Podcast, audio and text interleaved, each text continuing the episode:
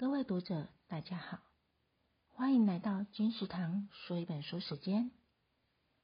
我是金石堂的 Candy，今天要为您介绍的是《永远的外出》，关于那些离开了挚爱之人与失去以后的生活。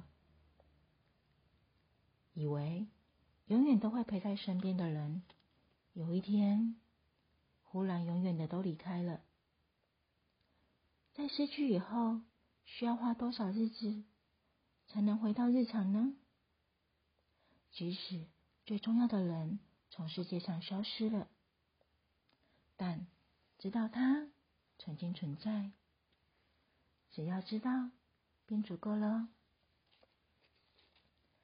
漫长的生命里，有些人的存在是那么的自然而然，自然到很多时候。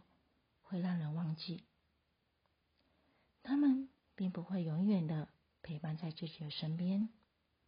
我们总有一天都必须与人永远的道别。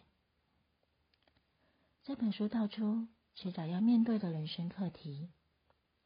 阅读本书的当下，抚慰同样拥有悲伤的人们，同时让人明白平凡的日常生活。